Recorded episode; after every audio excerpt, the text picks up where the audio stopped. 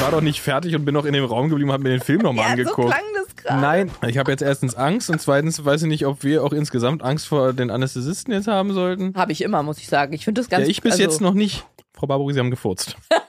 Widerlich. Nein! Gehen Sie bitte, wir machen Nein. hier nicht weiter, wir brechen hier ab. Mom and Dad Jokes. Der Podcast für Moms and Dads. Und die, die es gerne wären. Und für Jokes. Wow.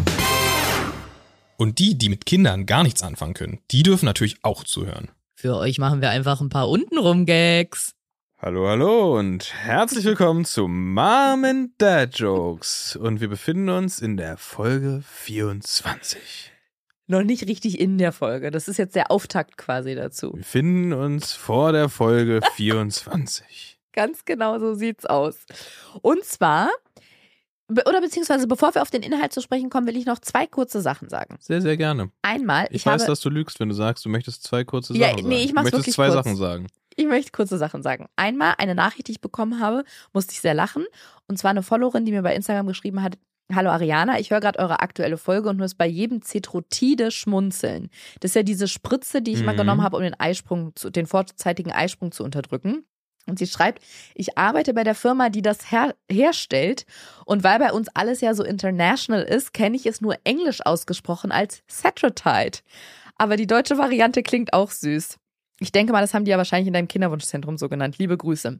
Fand ich sehr lustig, weil es tatsächlich so war, sowohl im Kinderwunschzentrum als auch in der Apotheke haben die Cetrotide gesagt. Mhm. Deswegen habe ich das auch immer so ausgesprochen oder spreche das auch immer so aus. Aber ergibt für mich Sinn, dass man es in einem internationalen Konzern als Cetrotide. Das stimmt. Aber es war für mich immer klar, Ja, dass es steht halt Cetrotide ist. Drauf. Cetrotide, ja. Ja. Genau, Nachricht Nummer eins abgehakt und Nachricht Nummer zwei ist ein Kommentar gewesen unter einem Posting bei Instagram und der ist für dich, Bene. Oh ja. Die Followerin schreibt, weil ich nicht weiß, wohin ich das passend schreiben kann. Es gab doch die Frage, wie man die Mischung aus Dackel und Dogge nennt. Oh. Ob Dockel oder Dagge. Mhm. Und dann erklärt sie, bei anderen Tierarten, zum Beispiel Esel und Pferd, Muli, Maultier, also Muli und Maultier oder bei Tiger und Löwe, Liger und Töwe, Mhm. kommt es immer drauf an, auf was? Mhm. Sag mal. Welches Tier die Mutter ist und welches Tier das Vatertier ist. Weil Ah. Wir leben im Patriarchat. Wie ist es also? Das Vatertier zuerst. Richtig. Das heißt, wenn der Vater ein Löwe ist, dann ist es ein Liger. Mhm. So.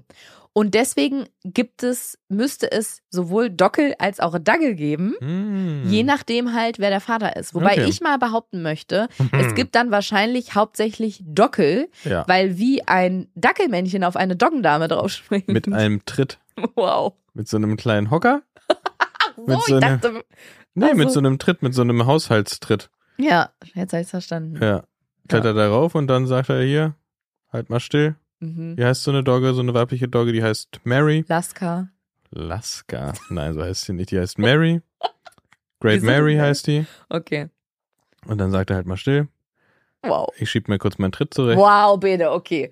Also, wir kommen jetzt macht er der eine kleine Dackelkerze Bene. an. Wir kommen jetzt zur heutigen Folge. Und zwar Ende August 2023. Wir hatten in der letzten Folge erzählt, dass die Stimulationsphase für den zweiten IVF-Zyklus begonnen hat. Und jetzt hatte ich die Punktion, das heißt die OP, in der die Eizellen entnommen werden. Und jetzt war natürlich die große Frage nach diesem katastrophalen Ergebnis vom letzten Mal. Wie fällt das Ergebnis diesmal aus? Da hören wir jetzt mal rein. Und kleiner Side Note noch. Am Ende geht es um einen ikonischen Fernsehmoment. Stichwort, schauen wir mal, was wird, was wird. Und bevor ihr Aggressionen entwickelt, weil ihr eher auf meiner Seite seid statt auf der von Bene, packen wir euch das Video dazu in die Shownotes. Und wenn ihr jetzt gar nichts verstanden habt, bleibt einfach dran. Wir erklären alles in dieser Folge und springen, wenn das magische Geräusch, das wir uns von Harry Potter, Harry Potter ausgeliehen haben, zurück zum 23. August 2023. Na los, du willst doch mal anfangen. Hallo Ariana. Hallo Benedikt immer Hast noch. du, hast du Bock? Bin so drauf. Ja, ehrlich gesagt schon. Ich glaube, heute wird lustig. Lustig weiß ich nicht, aber ich Ja, muss ich sagen, schon. Ich habe einen Witz vorbereitet. oh Gott. Sollen wir erst reden oder willst du ihn sofort raushauen? Nee, ich habe tatsächlich keinen Witz vorbereitet. Aber irgendwie, ich, äh, ich weiß ja, worüber wir reden werden. Heute wird's super. ja, die Stimmung ist im Moment ganz gut, ja, ne? es gab einen neuen Film. Jetzt ist raus. Ich bin nur, ich bin nur ganz verliebt.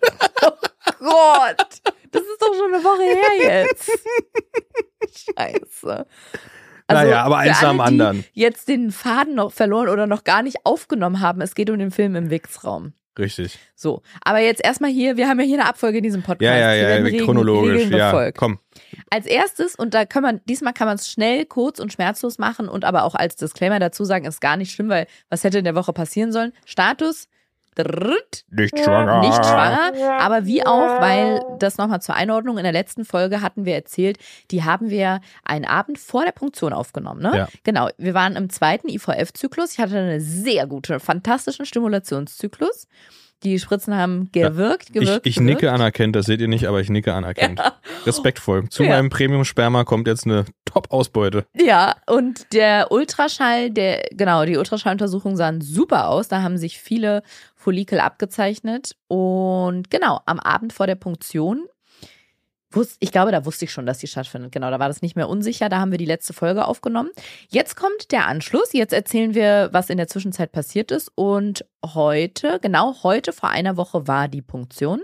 Und da holen wir jetzt mal auf. So, und deswegen holen wir raus und auf. Raus und auf. Reißverschlüsse auf und los geht's. Hosen runter, legt euch hin, Beine breit Genau. und hingelauscht. Warum? Genau, und deswegen ist der Status auch nicht schlimm, weil in der Woche zwischen Punktion und jetzt hätte ja nichts passieren können. Also wie man da schwanger werden kann, das ist, glaube ich, nicht möglich. Die haben ja alle Eizellen im- Da ist entfernt. alles raus. Da kann nicht mal, das ist ja manchmal die Frage, ne? In künstlichen Befrucht- oder assistierten Befruchtungszyklen kann man ja dann trotzdem noch auf natürlichem Wege schwanger werden.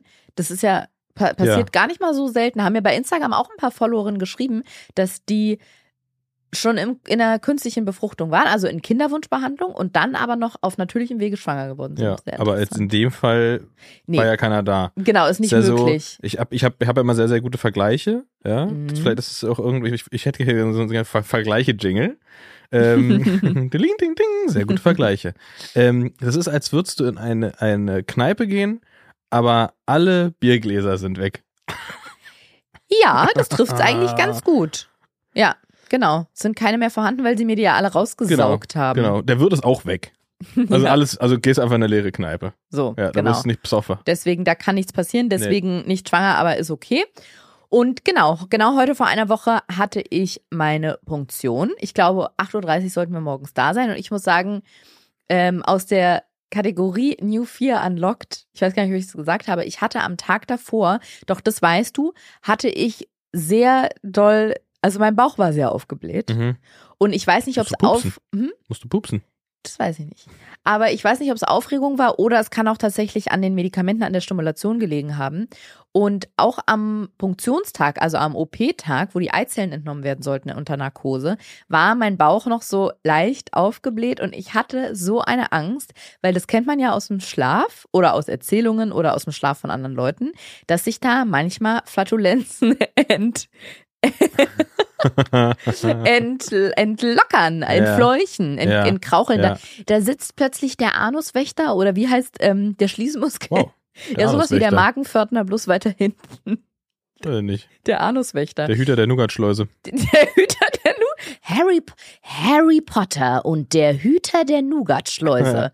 Der saß ein bisschen locker Äh, und oder nee, also dachtest du oder Nee. wusstest du? da hatte ich Angst. Hattest du Angst? genau, hatte ja. ich Angst davor, dass das Dass du passiert. die Leute quasi bei der Punktion anfurzt die genau, nee, ich meine nur, der sitzt manchmal beim Ja. Schlaf, ja, bei manchen Leuten. Ja, weiß nicht, da bei schlafe vielen ich. Leuten ein bisschen locker. Ja. ja, doch, der sitzt da manchmal ein bisschen locker. Weißt du gar nicht, ob ich da schon schlafe, wenn er bei mir locker sitzt. Und ich hatte auf jeden Fall, das war wirklich eine neue Angst, die am, Horizont, am engsten Horizont aufgetaucht ist. Hatte Angst, dass sich in der OP vielleicht diese Winde Ja, und? entweichen. Ich glaube, die, die, halt- glaub, die, das sind Ärzte, das ist ÄrztInnen, das ist Fachpersonal, die sind. Das ist so, als würdest du jetzt hier Mhm. neu, noch einen Vergleich, haben einen sehr, sehr guten Vergleich dafür. Das ist so, als würdest du Automechanikerin sein. Möchtest du, ganz kurz, Und- möchtest du so einen Jingle haben? ja, ich möchte den Jingle haben, ja. Okay, ja ich wir. möchte ihn auch selber Ja. einsingen. sehr gute Vergleiche.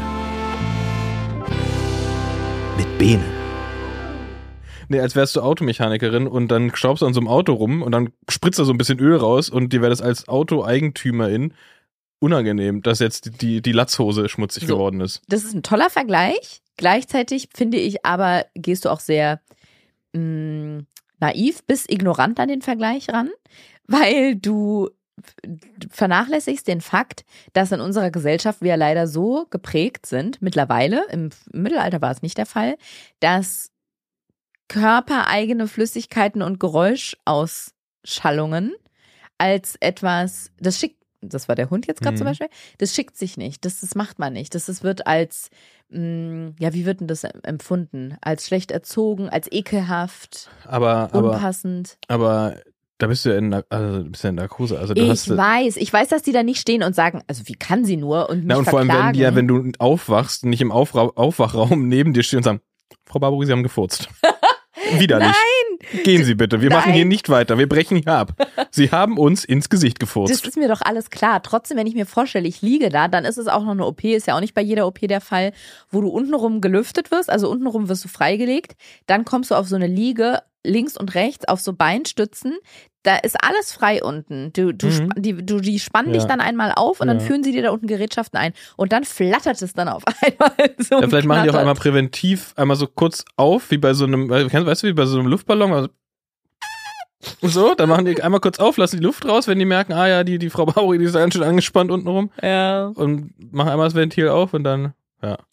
Ich weiß es Naja. nicht. Jedenfalls war das eine Angst. Ich weiß ja Das auch ist echt eine Angst. so. Also du, so, so dass du. nicht Angst, aber ein Bedenken. Okay, dann bitte Vorsicht mit dem Angstbegriff. so. Okay. Ja. Aber New Fear unlocked, sagt man ja. Vier ist Angst. Ja, eben. nu Bedenken anlockt. Die Bedenken unlocked. Genau.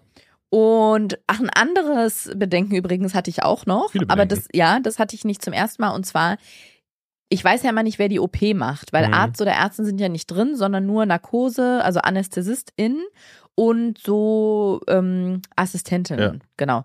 Und wer einen operiert, das kriegt man gar nicht mit. Die Ja. Person kommt rein, wenn man schläft und geht, wenn man schläft. Also wer weiß, was die da mit mir so treiben. Und wie mein, mein, Dating-Game früher. wow, so haben wir uns kennengelernt. Und da war natürlich ein naheliegender Gedanke, den hatte ich glaube ich schon letztes Mal. Hoffentlich ist es nicht dieser Tamponadenarzt, also dieser Arzt, Oh, der ja Dr. nicht Tamponade. nur Dr. Tamponade, nicht nur der diese Tam oder der hat es ja nicht vergessen, aber es wurde unter seiner Aufsicht vergessen, die zu notieren. Aber es ist ja nicht nur das, sondern ich hatte ja diese sehr unangenehmen Gespräche mit denen und diese fast streitähnliche Situationen. Mhm. Und da war die Vorstellung komisch, dass der mich dann da unten rum Mhm. so sieht. Aber na gut, egal. Ich konnte es eh nicht ändern und ich habe auch extra nicht gefragt. Und eine aber eine Neuerung, eine schöne Neuerung war, dass wir den Hund zu Hause gelassen haben, weil wir sind ja beide dorthin und es war richtig toll, dass das mittlerweile geht. ja, Weil wir wussten ja, als wir das Haus verlassen a New haben, Luxury unlocked. es ist New New Luxury Unlock, weil als wir wussten, nee, wir wussten, dass als wir das Haus verlassen haben, dass der so circa vier Stunden alleine bleiben muss, bis Macht wir nach locker. Hause kommen und dass wir jetzt auch nicht in nächster Nähe sind, wenn irgendwas ist, ich Ja. sowieso nicht, aber wenn dann du. Aber das war richtig toll zu sehen, Ja. das können wir machen. Das geht, genau. Ja, und dann ging es quasi äh, ähm, Richtung Eingemachtes. Wir haben ja vorher noch nicht gewettet, aber so überlegt, wie viele Eizellen es wohl werden Ja. dadurch, dass die Stimulation so gut war und die Ultraschall, die Ultraschall, sagt man, hatten wir das schon mal, ob das der Plural ist? Ultraschalle. Ultrascheller, Ultraschalti, Schaltä, Hm, machen wir weiter. Die Ultraschaltä so gut waren, dass ich dachte, wenn es zehn Eizellen sind, bin ich eigentlich happy. Ja, ich habe 15 gesagt. Ja, wir haben uns nicht so ganz drauf festgelegt, aber wir haben so überlegt, was wäre eine coole Zahl. Ich habe mich auf 15 festgelegt. ja, echt? Das weiß ich gar nicht mehr so genau.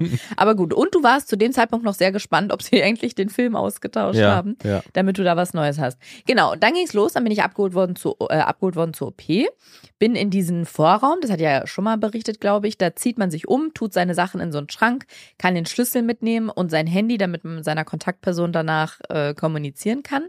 Und als ich in diesem Vorraum war, der ist nur durch so einen so einen blauen OP-Vorhang abgetrennt vom quasi Aufwachraum also man geht in diesen Vorraum, zieht sich um, tut seine Sachen in den Schrank und dann geht man in diesen Aufwachraum, der aber gleichzeitig auch quasi der OP-Vorbereitungsraum ist und Mhm. legt sich da in sein Bettchen. Dann wird man zur OP abgeholt und die schieben einen dann nach der OP in genau diesen Raum wieder rein. So. Das heißt, in dem Raum sind die Patientinnen, die auf ihre anstehende OP warten und die, die schon aus dem OP zurückkommen.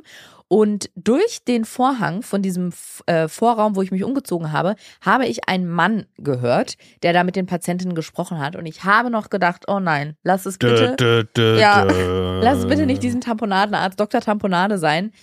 Weil ich fand die Vor- Vorstellung in dem Moment so schrecklich, dass der mich dann da. Aber Ja, mhm. der Blitz schlägt nie an der gleichen Stelle zweimal ein. Glaubst du, dass das so ist, dass ich dem, dass der mich nie wieder unten, also untenrum be, be, begatten, wollte ich gerade sagen. Der, der würde dich schon, aber der würde da wahrscheinlich nicht nochmal eine Tamponade Ach drin lassen. so, das glaube ich eh nicht, dass es da passiert. Das ist so, glaube ich, so ein bisschen wie. Man sagt ja, wenn Ja, man einen probier dich, Anschlag verübt probier dich ist, mal an den Vergleichen. Ja, ich versuch's. Ist aber also mein Padawan. Das ist jetzt vielleicht einer, der ein bisschen bitteren Nachgeschmack hinterlässt, aber wenn ein Anschlag stattfindet, dann Wow. sagt man immer, das ist einer der sichersten Orte, die es gibt. Weil erstens wird dieser Ort danach total abgesichert, abgeriegelt. Ach, danach, nachdem der. Na, danach, ja, nicht ja, in dem ah, Moment. Ja, okay, wollte gerade sagen, wow. und zweitens ähm, findet da nicht nochmal was statt in nächster Zeit. Mhm. Das ist so, Manchmal gibt's die Orte danach einfach nicht mehr. ja. Aber Ich finde ich finde den Vergleich schlecht, muss ich sagen. ist eine, ist eine. ich ist finde eine- ihn gut, ich bin nur Fünf. verhalten, weil mir klar ist, dass das Thema ein bisschen. Ja, genau, und das gehört halt dazu. Man muss halt so, einen- so einen guten Vergleich, muss man auch aus voller, aus voller Kraft vortragen können, ohne sich da so ein bisschen so, nimmst einen Anschlag. Ja. Nee, finde ich nicht gut. Okay, ich denke beim nächsten Mal nochmal über einen besseren nach. Finde Ja? auch mit dem, dieses Kokettieren mit Anschlägen nicht gut. Kokettieren mit Anschlägen, Ja. weil meine Familie aus Afghanistan ist oder Zum was? Beispiel.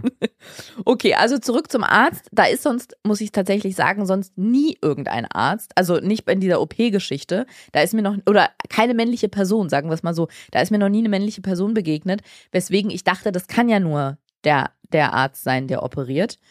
Und dann habe ich aber gehört, wie der zu einer Patientin gesagt hat, ich mache Ihnen eine ganz tolle Narkose, da werden Sie so richtig schön schlummern. Aha, da hat die Glühbirne in meinem Kopf. Mhm. Karl Klammer hat Mhm. gesagt, ich verstehe, ich verstehe. Da wusste ich, das kann gar nicht der OP-Arzt sein, das ist muss der dann, Ticker. wow, das muss der Anästhesist sein. Ja. Fand ich auf der einen Seite cool, weil ich dann wusste, okay, dann ist es nicht Mr. Tamponade, der da in mir rumfuhrwerkt. Auf der anderen Seite fand ich es schade, weil ich diese Narkose, also die Anästhesistin, die sonst immer Ja. da war, die mochte ich ja sehr gerne. Ah, da hatte ja. ich ja einen Draht, die hat sich auch an mich erinnert, aber ist okay. Genau, dann hatte ich mich fertig umgezogen, habe mich da in mein Bettchen reingekuschelt und der kam dann sehr schnell zu mir ans Bett und hat auf meine Nägel geguckt. Ich habe gerade so grün lackierte Nägel, wo ich so, es gibt so Nagelsticker, da sind so Blumenaufkleber drauf. Und dann hat er sich die angeguckt und meinte, ach, das sind aber tolle Blumen. das war irgendwie so ein, finde ich, so ein ganz, ganz witziger Typ. Der hat mir dann noch erzählt, dass er mit seiner Frau, wie war denn das nochmal? Die haben irgendwie mal tatsächlich, haben die mal Nagelsticker entwickelt oder so? Das waren irgendwie so satirische Nagelsticker oder sowas Okay. mit so Gags irgendwie. Ich weiß, krieg's nicht mehr ganz zusammen, aber es war irgendwie so ein witziger Typ. Hat den, Wie äh, viel, wie viel Gag kriegt man auf so einen Nagel drauf? ich glaube, es ging um die Motive, aber da will ich jetzt nicht zu sehr ins Okay. Detail gehen, weil nicht, dass man sonst Rückschlüsse auf Oh ihn Gott, ziehen ja. kann. auf jeden Fall war er nur ein gaggiger Typ, muss ich sagen. Ist gut. Genau. Gut. Und hat mir sehr schnell und sehr gut auch diesen Zugang gelegt. Und ich war auch ganz stolz auf mich, muss ich sagen, dass ich so von diesem ganzen Environment oder überhaupt so dieser, der ganzen Gegebenheit. Environment? Ja, Environment. En- Environment. Envir. Ist ja kein Eisen drin. Environment. Environment. Environment. Ja. Environment. Gut. So? Ja. Klingt wie ein Bonbon. Hm, kann ich mal so ein Environment? Genau. Dass ich davon nicht in Panik verfallen bin. Also dieser Vorbereitungsraum, die Narkose, dass da jetzt gleich eine Nadel kommt, dass ich jetzt gleich in, in, in den OP reinkomme, reingeschoben werde, wollte ich gerade sagen, man läuft ja immer selber. Und dass ich so ein bisschen gewohnt tatsächlich schon oder mich an den Ablauf gewöhnt hatte. Das fand ich auf der Mhm. einen Seite krass und auf der anderen Seite war ich ganz stolz auf mich, weil ich dachte, was für Welten liegen dazwischen, zwischen der ersten OP dort, als ich ja in der Woche, glaube ich, davor noch mit einer Freundin zum hier Ohrlochstechen gegangen bin und noch gedacht habe, oh mein Gott, wenn das Ohrlochstechen schon so schlimm ist für mich, wie schlimm wird dann diese OP? Und jetzt zu dem Moment zu kommen, wo ich denke, ich weiß, was auf mich zukommt. Es ist jetzt nicht das Schönste auf der Welt, aber es ist in Ordnung. Ja, legen Sie mal einen Zugang. Fand ich irgendwie, fand ich irgendwie toll. Das ist eine gute Entwicklung auf jeden Fall. Ja, Routinen Genau. machen das Leben leichter. wow. Ich weiß nicht, ob OP so eine Routine ist, die ich haben will, aber gut. Ich hatte dann übrigens noch so so Flauschesocken an. Die sagen mal, dass man sich Kuschelsocken anziehen soll. Die waren so grün-blau gestreifte, Das gestrickte haben sie Socken. zu mir noch nie gesagt, wenn ich in den Wegsraum gegangen bin. Wow, ziehen Sie sich Ziehen sich mal ein paar kuschelige Socken an. Wenn man operiert wird, sagen sie das zu Okay. einem. Und er hat die gesehen, weil ich lag ja auf dem Bett und hatte nur diese OP-Hemdchen an und dann meinte er, ach Mensch, das sind ja tolle Socken. An den Füßen haben sie auch noch an mich gedacht. Das ist ja klasse. Fand ich süß. Ich muss ganz, Ganz ehrlich sagen, süß. ich weiß, mein lieber Freund und Kollege Till Reiners, der mag das zum Beispiel auch nicht, wenn in der ein Freund deutschen, und Kollege von mir. ja, wenn in der Deutschen Bahn die das Personal so Gags macht, wenn die rumgehen und die Tickets kontrollieren oder auch Getränke oder Essen bringen. Ja. Wenn man da in der ersten Klasse was bestellt, bringen die einem das zum Platz. Oh. Mhm. Und ich weiß, dass Till das nicht mag, wenn die dann so Gags machen. Mhm. Da hat, glaube ich, mal einer gesagt, hier noch jemand ohne Caipirinha oder irgendwie sowas. Mm. Und ich mag das, weil das lockert die Mhm. Stimmung auf. Till findet das richtig, richtig scheiße. Ist, es, ist es für Till sowas wie Majestätsbeleidigung, wenn er da sitzt als nee, er, König, König Comedy? nein, er hat im Podcast gesagt, das ist für ihn einfach keine Situation, in der er Bock auf Gags hat, die sollen ihren Job machen und gut ist. So. Oh. Also so, nicht Mhm. wortwörtlich, aber Ja. ich gebe jetzt mal Ja. aus Gedankenprotokoll. Weil, also jetzt äh, dran angelehnt, weil es da eh scheiße läuft. Quasi. Das weiß ich nicht, ob er das jetzt so gesagt und gemeint hat, aber es war so ein bisschen, das ist einfach der falsche Ort. Okay, bisschen, bisschen so wie die Kritik an der Polizei, wenn die lustig twittert. So, that's, that's Ja, not, your, es kommt, not, your, ich- it's not your space. Kommt, glaube ich, aus einer ähnlichen Okay, Richtung, ja, genau. ja. Jetzt weiß ich nicht, ob Till das so sieht, aber kommt Ich aus weiß einer auch jetzt gerade in dem ähnlichen Vergleich nicht, ob Till die Polizei oder der Schaffner ist, aber ich finde das Wow. ist egal. Ich Ja. jedenfalls Mhm. finde es sowohl in der Bahn als auch im OP ganz, ganz große Oberklasse, Mhm. wenn jemand so einen lockeren Spruch auf den Lippen hat, weil ich muss sagen, es nimmt mir in dem Moment einfach die Angst. Und es sind auch meistens sehr daddige Jokes, muss man auch dazu sagen. Das, über die Qualität will ich gar nicht urteilen, aber es geht mir einfach darum, dass es von der Stimmung her, es ist für mich viel leichter als, gibt's leider auch Personal, was im OP arbeitet, hier no, ähm, no offense, jetzt sind alle nur Menschen, aber die schlecht gelaunt sind. Mm. Die machen Sachen dann sehr zackig, die legen, also hier jetzt nicht in dem Fall, ist jetzt nur ein Beispiel, aber da wird dann vielleicht eine Nadel, beim Blutabnehmen hatte ich das Mhm. schon an anderer Stelle, dass dann sehr zackig Blut abgenommen wird oder so, das ist Mhm. nicht schön. Da würde ich Mhm. gerne in so eine weiche Wattehülle aus warmen Worten und ähm, zuckrigen Formulierungen gepackt werden. Okay. Werbung. Du Bene, Du, Ariana. wir sind ja in der glücklichen Position, uns bald zu diesem großen, erlauchten Kreis der Eltern zählen zu dürfen. Ja. Und ich, ich habe in deinem und auch meinem Freundeskreis schon oft mitbekommen, dass alle, die Kinder haben, nicht nur kleine Kinder, sondern überhaupt Kinder, dass dieses Thema Kochen und Essen vorbereiten ein richtiger, es ist ein sogenannter Brain. Mhm. Weil es einfach wahnsinnig kompliziert ist, für eine Familie oder hau- überhaupt für Kinder das Essen zu planen für so eine ganze Woche. Was muss man einkaufen? Was braucht man? Viele Mäuler, viele Geschmäcke. Ist das der Plural Geschmäck? Geschmäcker? Ich weiß es nicht. Gemecker. Vor Gemecker. Wird dann draus. Ja, wirklich Gemecker. Und bei uns kommt gerade noch dazu in der Situation, in der wir uns befinden, so in Vorbereitung auf das Wochenbett, dass Mhm. da auch alle raten, sorgt gut für euch, was das Essen angeht. Ihr habt keine Zeit und auch keinen Nerv dafür und seid viel zu müde und mit anderen Dingen beschäftigt, um, im- im, um im Wochenbett zu überlegen, was essen wir denn heute, was müssen wir Mhm. denn dafür einkaufen und am nächsten Tag wieder das Gleiche. Und für alle, also wirklich alle, die mit Kindern, die planen, Kinder zu haben, die, die vielleicht demnächst im Wochenbett sind, die, die gerade aus dem Wochenbett kommen, gibt es eine fantastische Lösung und zwar HelloFresh.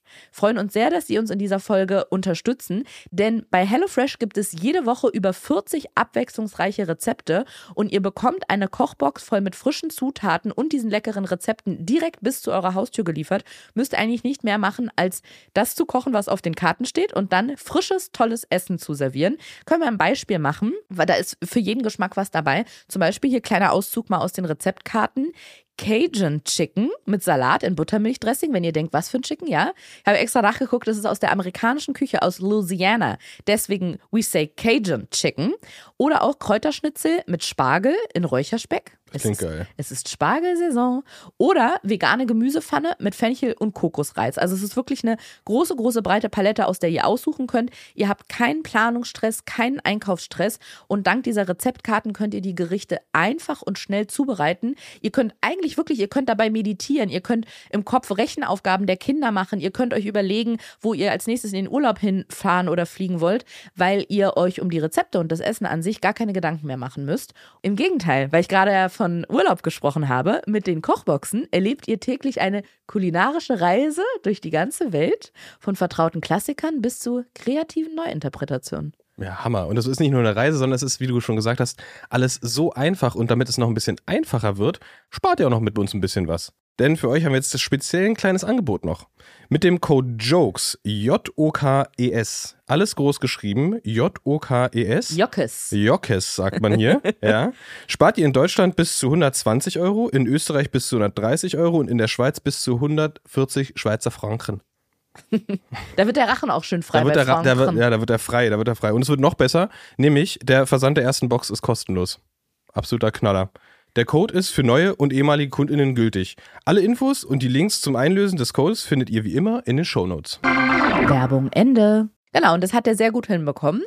Und vor mir, bevor ich in den OP kam, waren noch zwei andere dran. Und ich weiß gar nicht, ob ich das davor, in den, wenn, also als ich vorher operiert wurde in dem Kinderwunschzentrum, ob ich das da gesagt habe.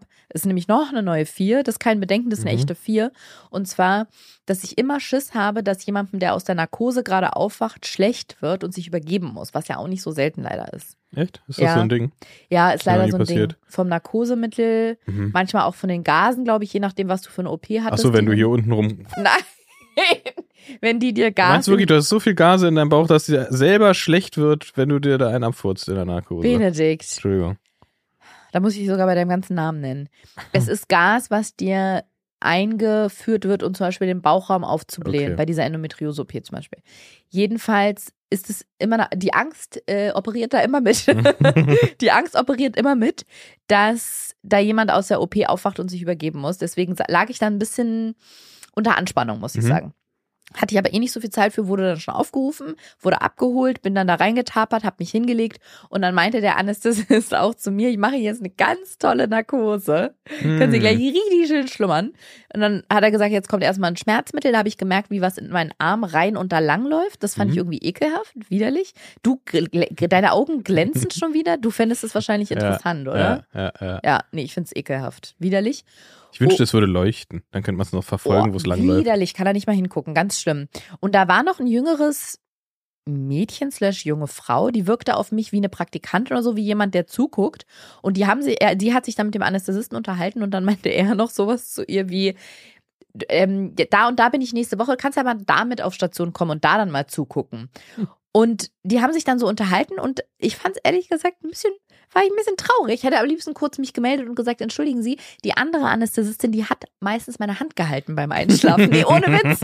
Weil, oder, oder eine von den Assistentinnen. Die haben dann immer so meine Hand gehalten. Hab ich, können die meine Hand halten? Ja, klar.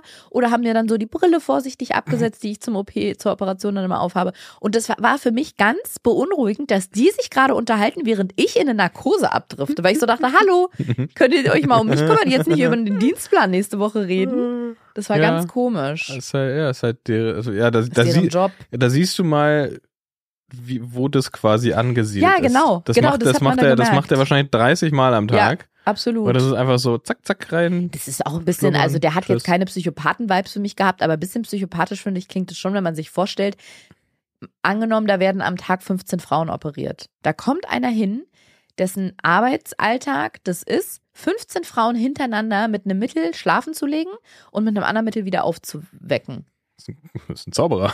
Finde ich auch faszinierend auf eine Art, muss ich sagen. Ja. Also es- ich kann mir auch vorstellen, dass es wirklich Spaß macht, wenn es Mhm. der Job ist. Da stell dir vor, der würde seinen Job nur halb machen. er würde der die nur einschläfern. Nein, aber ich meine, ich, wenn ich mir vorstelle, ich müsste das machen, ich glaube, da hätte ich auch richtig Spaß dran. Ich glaube, Oh, solange man wei- psychopathenmäßig jetzt. naja, ja, ist mir schon klar, aber ich glaube, dass es total menschlich ist, Neugierde zu haben, so Grenzen auszuloten.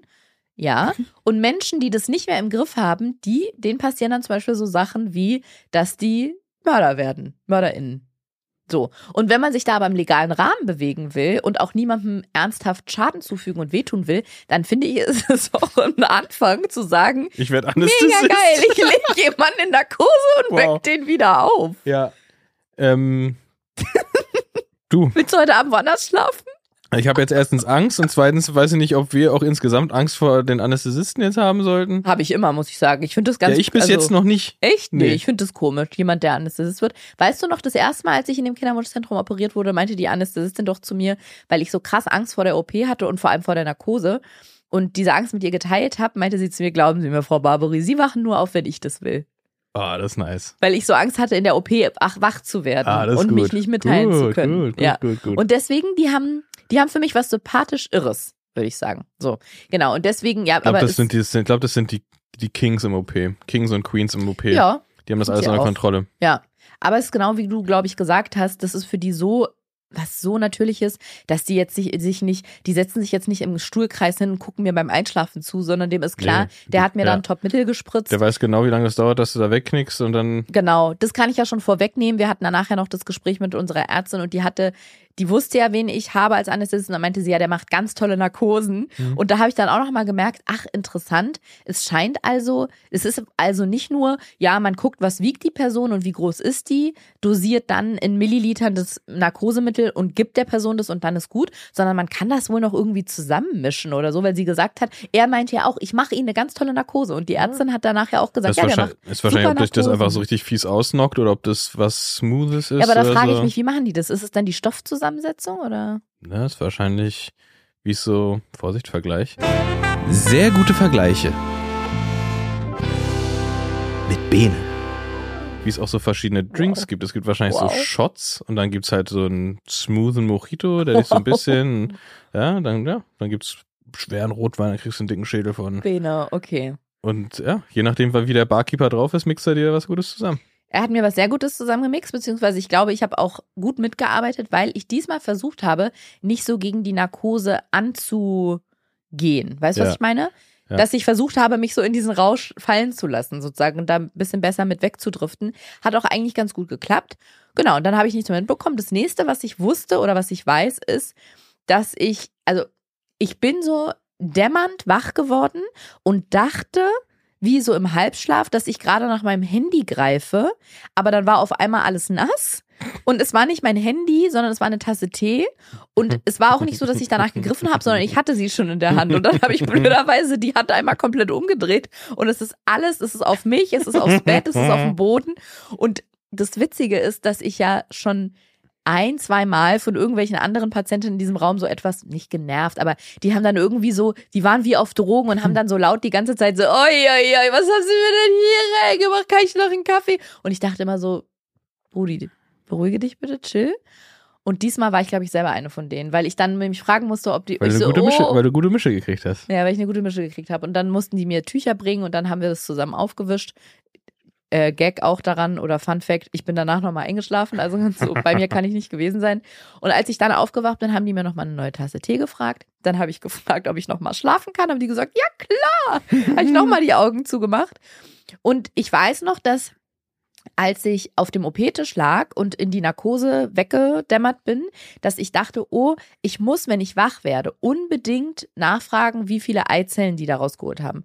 Und ich habe so sehr gehofft, dass ich mich dran erinnere. Ein bisschen so wie, weißt du noch, als ich diese Basaltemperaturmethode gemacht habe, da muss man sich ja, ich würde sagen, richtig drauf trainieren, dass man, also es muss ganz tief in einem drin sein, dass wenn man aufwacht, man zum Thermometer greift und sich ansonsten nicht bewegt, nicht umdreht, nicht aufsetzt, schon gar nicht sich ähm, richtig hinsetzt im Bett oder aufsteht Oder joggen geht. Also. oder joggen geht, weil das die Temperatur schon so krass nach oben treibt. Man soll, wenn man diese Basaltemperaturmethode, haben wir schon mal drüber gesprochen, soll man wirklich aufwachen, am besten einfach nur rübergreifen, Thermometer in den Mund, Scheide, Po, wo auch immer man das misst, Achselhöhle. Achselhöhle.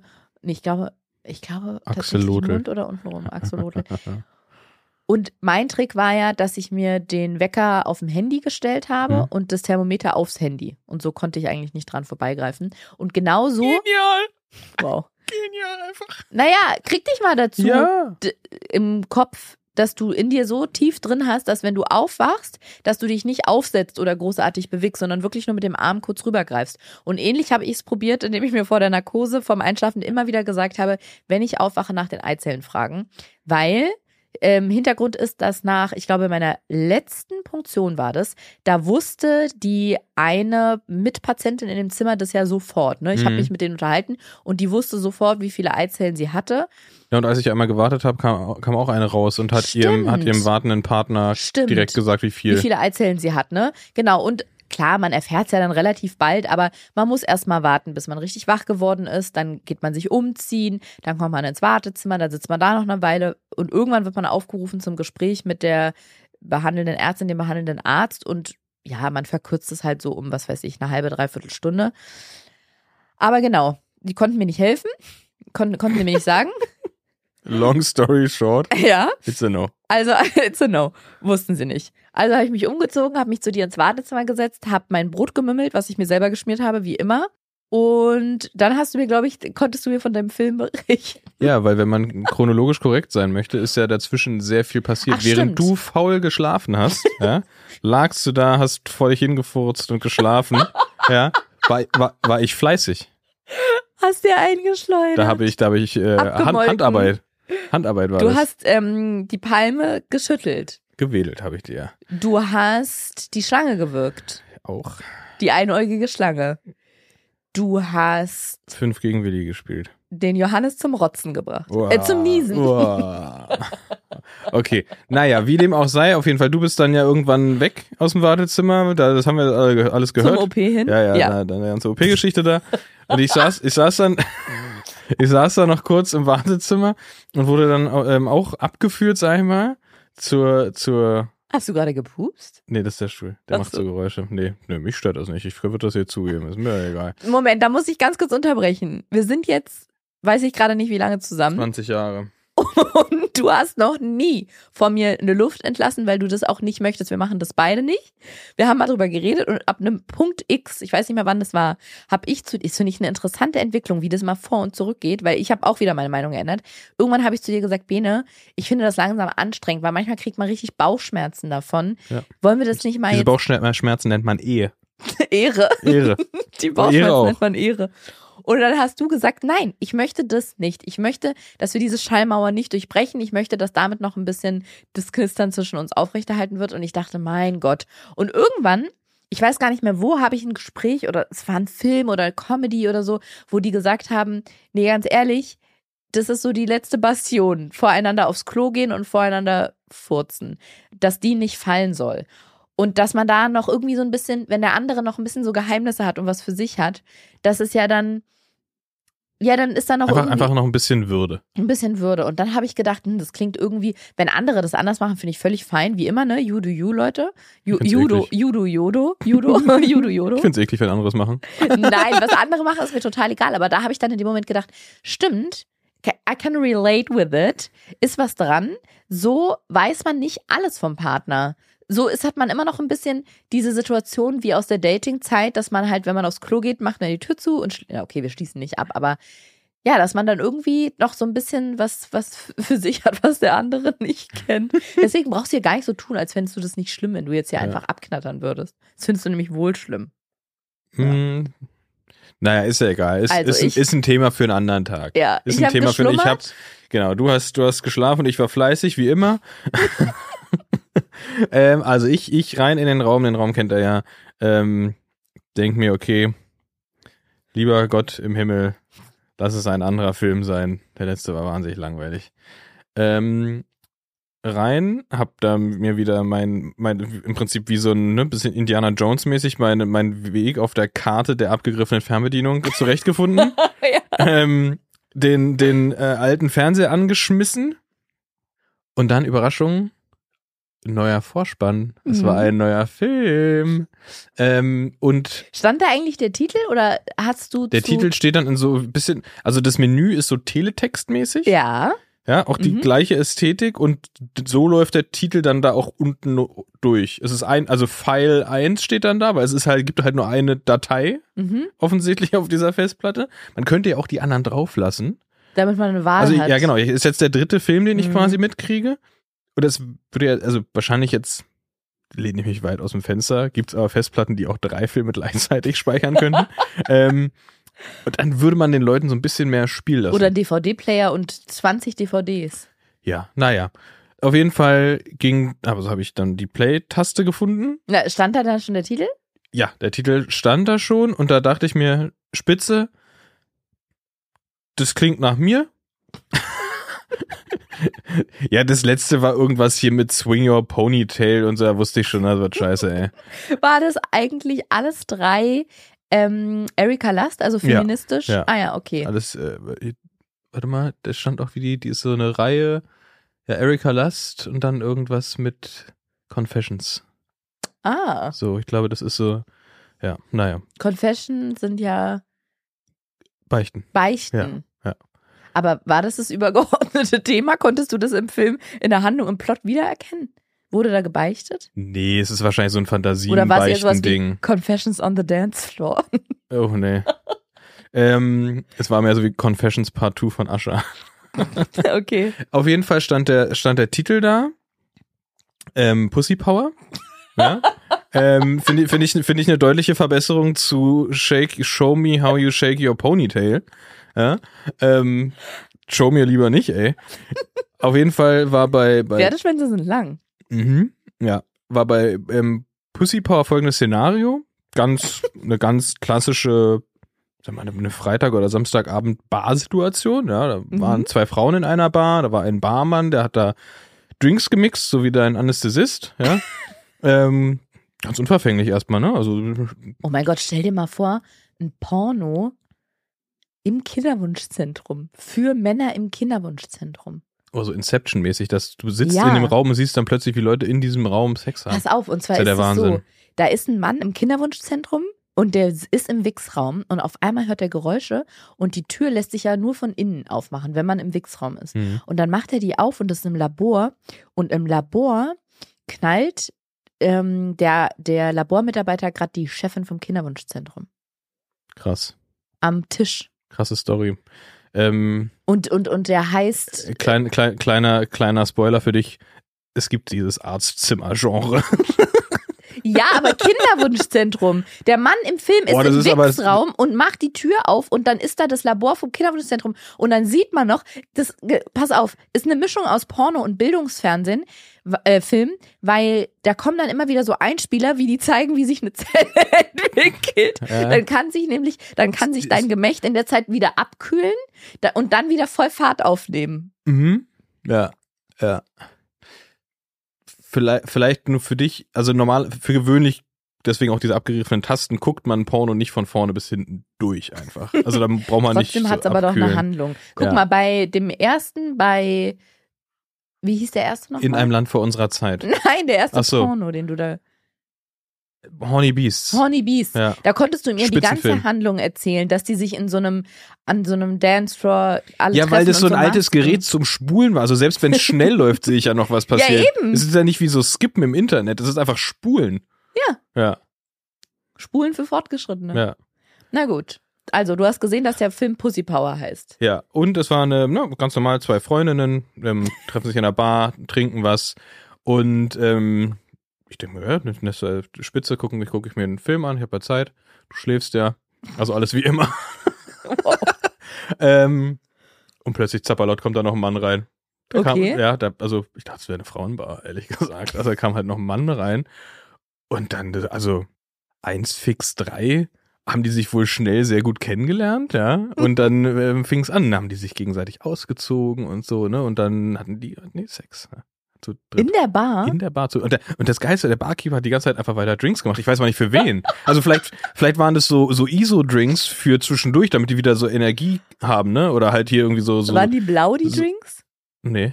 Na dann. Okay, äh, Powerade oder wie auch immer das heißt, ist nicht der einzige ISO-Drink. Für mich sind ISO-Drinks immer blau. Nee, die sind meistens mehr so zitru zitrusig, Okay. weißlich. Ist ja auch egal. Oder es war halt hier ne, so in Hollywood-Filmen, vor der zweiten Runde muss doch der Mann immer einen Orangensaft trinken. Das ist auch Warum? so ein Klischee. Naja, angeblich kann man dann wieder nochmal. Also. Ach, vor der zweiten Runde IÜI. Ja, Okay. genau. Ähm, auf jeden Fall, der, der, der Barmann hat fleißig gemixt. Auch hab, dachte ich mir in dem Moment schon, das ist die beschissenste Rolle an diesem Filmset gerade. Der sieht da, wie die, wie die sich da alle gegenseitig begatten und er muss halt irgendwie pseudomäßig Drinks mischen, die dann weggekippt werden. Ja, das ist wirklich schade. Äh, äh, schade, ja. Ja, genau. Und ähm, Du hast ja auch einen Drink dann gemixt. genau, geschüttelt, nicht gerührt, ne? Und Wow. dann, ja. Ähm, ja, ich denke mal, wie wieder, was dann der Rest war, das wissen wir alle.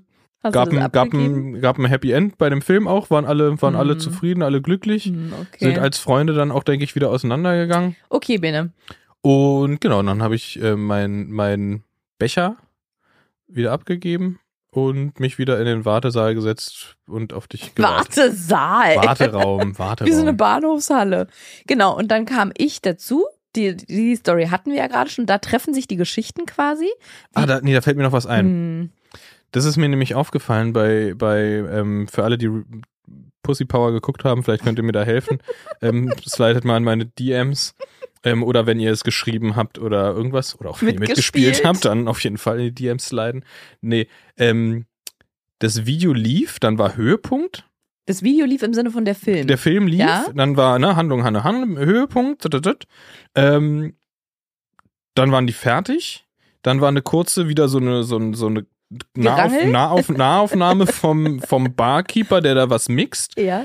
Und dann ging es aber wieder los, aber halt wieder von vorne, als wäre nichts passiert. Und dann kam eine, und das ist jetzt ein Learning für alle, die diesen Film sich angucken müssen Ja. und Schwierigkeiten mit dem Spulen haben. Dann kam eine geraffte Variante Eine Giraffe. eine geraffte Variante. Also ohne hier so mit, Ah. oh, wir küssen uns erst und so, sondern da, äh, da war direkt eine Action-Variante. Echt? Ja. Das ist ja mega interessant. Ist Ja. es vielleicht für zwei verschiedene Zielgruppen? Für die, die mehr Romantik wollen und die, die Vielleicht. knallharten Bums wollen? Vielleicht. Und ich hatte auch das Gefühl, krass. dass die zweite Variante ein bisschen rauer war. Als hat- die erste. Das sind ganz viele neue Infos, die du mir gibst. Ja, so ja. ausführlich hattest du mir das ja noch nicht Ja. erzählt. Das ist mir natürlich, Interessant. ja, das ist mir natürlich, ich habe da so ein bisschen rumgespult und dachte, ah, wie schon vorbei, aber es ist ja nur die Hälfte. Dann dachte ich mir, na, guckst du mal weiter. über den, über, über, über den Tellerrand. Bene. Nein, da hatte ich noch was anderes in der Hand. Da, äh, äh, nee, ich habe doch nicht, ich habe doch, ich war doch nicht fertig und bin noch in dem Raum geblieben und habe mir den Film nochmal ja, so angeguckt. klang das gerade. Nein, ich habe halt gespult und dann war halt Hälfte und die waren fertig. Ich dachte, okay, das ist ja komisch. Und dann habe ich halt weitergespult und dachte, ah, okay, hier geht's jetzt wir haben los. heute noch richtig viel zu erzählen. Es geht gerade seit 38 Minuten eigentlich nur um Wichsen und OP. Ja. Sollen wir mal weitermachen? Ja, aber jetzt, äh, genau, das äh, für, für alle, für alle, die sich Pussy Power angucken, guckt bis zum Ende. Okay. Ja. Dann saßen wir also beide, jetzt, das ist der Punkt, wo im Film sich die zwei Geschichten, die Schicksale treffen. Ben und ich saßen wieder im Wartezimmer nebeneinander. Ich habe das Brot gegessen und dann, finally, hat unsere Ärztin uns reingerufen. Wir sind ihr über den Flur gefolgt, sind ihr so hinterhergedackelt Mhm. wie zwei kleine Dackels, sind äh, bei ihr im äh, Besprechungszimmer, haben uns da hingesetzt. Und dann guckt sie mich an und sagt, ich habe sie heute punktiert. Und ich war ganz verwirrt, weil ich wusste gar nicht, was ich sagen soll, weil ich da wusste gar nicht, dass es eine Option ist und meinte dann auch, ach, dann haben wir uns heute schon mal gesehen, weil ich habe sie an dem Moment zum ersten Mal gesehen und dann meinte sie, naja, ich habe sie gesehen, sie haben geschlafen. Ja, war ich war sehr erstaunt wirklich und dann hat sie erklärt, ja, sie wollte es diesmal ganz genau wissen nach dem Kackverlauf quasi vom letzten Mal und auch nachdem das OP-Ergebnis nicht so gut war. Also nicht, dass sie jetzt ihren Kolleginnen oder Kolle- KollegInnen vorwirft, dass da jemand was falsch gemacht hat, aber sie wollte es einfach höchstpersönlich Mhm. machen. Fand ich richtig krass. Und sie hatte gar keinen OP-Tag und wurde dann halt dafür extra in den OP geholt, um bei mir diese Punktion durchzuführen. Ja, und dann stand die Ergebnisbesprechung an und ich muss sagen, ich war wieder kaum aufgeregt davor und mittlerweile glaube ich wirklich, dass es am Narkosemittel liegt. Dass Ja. einen das noch so ein bisschen belämmert macht danach, dass man keine Aufregung verspüren kann. Ja, du bist ja auch noch so halb in, in, in das Zimmer von ihr da getorkelt. So. Naja, so, komm, ich bin ja, schon ziemlich geil gelaufen. Wow. Ich habe schon richtig mit, abgeliefert beim deinem, Laufen. mit, mit, mit deinen Kuschelsöckchen. Ja, nee, aber ich glaube wirklich, dass man vom Narkosemittel dann so ein bisschen, weil ich fühle da immer nicht so viel. Genau. Und dann hat sie da in ihren Unterlagen drin rumgeblättert und dann guckt sie mich an oder guckt sie uns an und sagt, wir haben 20 Eizellen punktieren können. Genial. Das war so krass. Ich Das heißt, ich konnte habe das. gewonnen. Werbung. Du Bene, Ariana. als ich in meine erste Wohnung gezogen bin, das ist jetzt schon eine Weile her, Ja. da habe ich auch meine erste Ausbildung gemacht, da hatte ich In der nicht, Wohnung. Ähnlich, da hatte ich nicht ganz so viel Geld zur Verfügung. Ja. Und rat mal, was ich mir für ein tolles Tool ausgedacht habe, um meine Fixkosten im Blick zu behalten und auch möglichst Geld zu sparen. Ähm, Taschenrechner. ähnlich. Ja. Ich habe so eine Art Haushaltsbuch geführt. Ich habe mir das selber ausgedacht. Ich habe einfach so einen Zettel genommen und jedes Mal, wenn ich auch nur einen Cent ausgegeben habe, das auf diese Liste geschrieben, um dann am Ende des Monats zu gucken, ah, okay, für, für was gebe ich so Geld aus und was kann ich streichen. Wie findest du die Idee an sich? Finde ich an sich clever, ein bisschen, auch ein bisschen crazy, aber ja. Ich kann dir sagen, was das Blöde war. Ich bin auf nichts gekommen, wo ich hätte einsparen können. Das Ja. heißt, ich habe dann gesehen, wofür ich Geld ausgebe, aber nicht, wo ich was sparen könnte.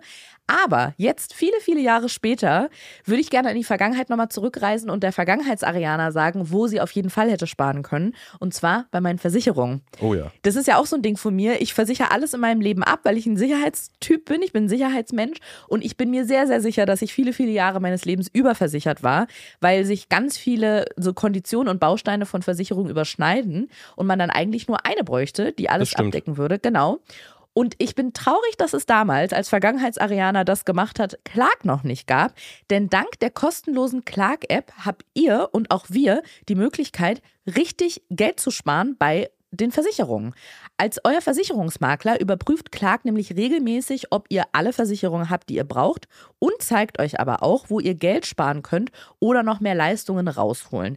Kleine Info für den Hintergrund, damit Clark als euer Versicherungsmakler auftreten kann, also das heißt Verträge für euch kündigen und neue abschließen, erteilt ihr Clark bei eurer Registrierung ein Maklermandat. Das heißt, wenn ihr eine bestehende Maklerin habt oder einen bestehenden Makler, geht das Mandat von dieser Person an Clark über. Das ist jetzt aber nichts, was sich Clark ausgedacht hat und wo, wo man sagt, oh, was ist denn das für eine neue Methode, sondern das ist ganz normale Praxis in der Versicherungsbranche und ihr könnt jederzeit natürlich eure Vollmacht zum Maklermandat kostenfrei widerrufen.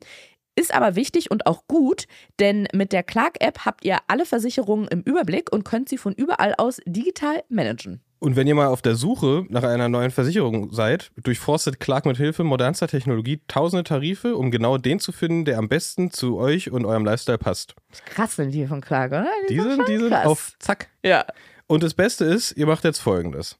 Ihr holt euch die Clark-App, ladet zwei bestehende Versicherungen hoch und sichert euch dann mit dem Code JOKES54, alles groß J-O-K-E-S 54, 30 Euro Shoppingguthaben für Stores wie zum Beispiel Ikea, Douglas, Apple und was es da noch so alles You gibt. name it, Bene. You I, name it. I name it. Alle Infos äh, wie immer auch in den Shownotes, da gibt es auch den Link und dann ab dafür. Werbung Ende. Ja, du hast theoretisch gewonnen. Ich konnte es gar nicht glauben, weil ich hätte ja schon zehn wirklich gut gefunden nach diesem letzten schlechten, wirklich schlimmen Ergebnis. Drei hatten wir bei der ersten Punktion. Und nachdem ich das letzte Mal da operiert worden bin für die Punktion, da hatte mir eine erzählt, dass sie auch mal 20 Eizellen hatte, aber davon eine richtig heftige Überstimulation, also durch die Hormone. Und die musste an ihrem Geburtstag ins Krankenhaus und hatte, da war es Winter und die hat ihre Winterjacke nicht zugekriegt, weil die so viel Flüssigkeit im Bauch hatte von der Mhm. Überstimulation, dass die einen Bauch hatte wie im neunten Monat schwanger.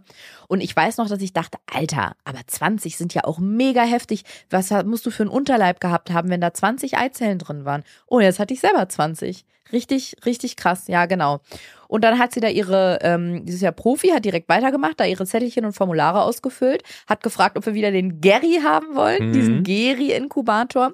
Und genau, musste dann so ein paar Sachen besprechen und musste hier und da so ein bisschen rumgucken, weil es gibt, was ich einerseits manchmal schwierig finde, andererseits auch gut. In Deutschland haben wir ein relativ strenges Embryonenschutzgesetz.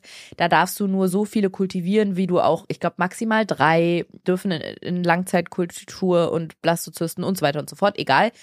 Ich sollte eh am nächsten Tag erst erfahren, wie es genau aussieht weil ich eine Telefonnummer bekommen habe, wo ich äh, zwischen 9.30 Uhr und 10.30 Uhr dann im Labor anrufen sollte und da würden die mir dann sagen, wie viele sich haben befruchten lassen. Und dann hätte man eh von da aus erst weiter gucken können, wegen Kultivieren und so. Genau. Und ich habe ihr dann nochmal, äh, nochmal betont, dass ich diese Zusatzleistung mit dem Video gerne haben möchte. Da hast du wieder hyänenartig gelacht. Ich, die, die, Ich dachte auch, sie stimmt wieder genauso mit ein wie beim letzten Mal, aber es war verhaltener bei ihr.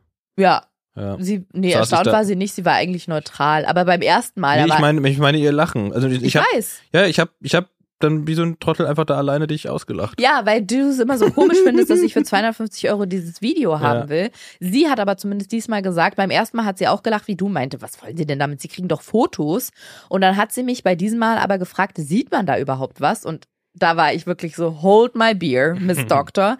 Weil ich konnte überhaupt nicht glauben, dass sie so viele Jahrzehnte schon Reproduktionsmedizinerin ist und nicht offensichtlicher, obviously nicht weiß, wie diese Videos aussehen. Sonst hätte sie das ja nicht Guckt gesagt. sich immer die anderen Videos an. Wow.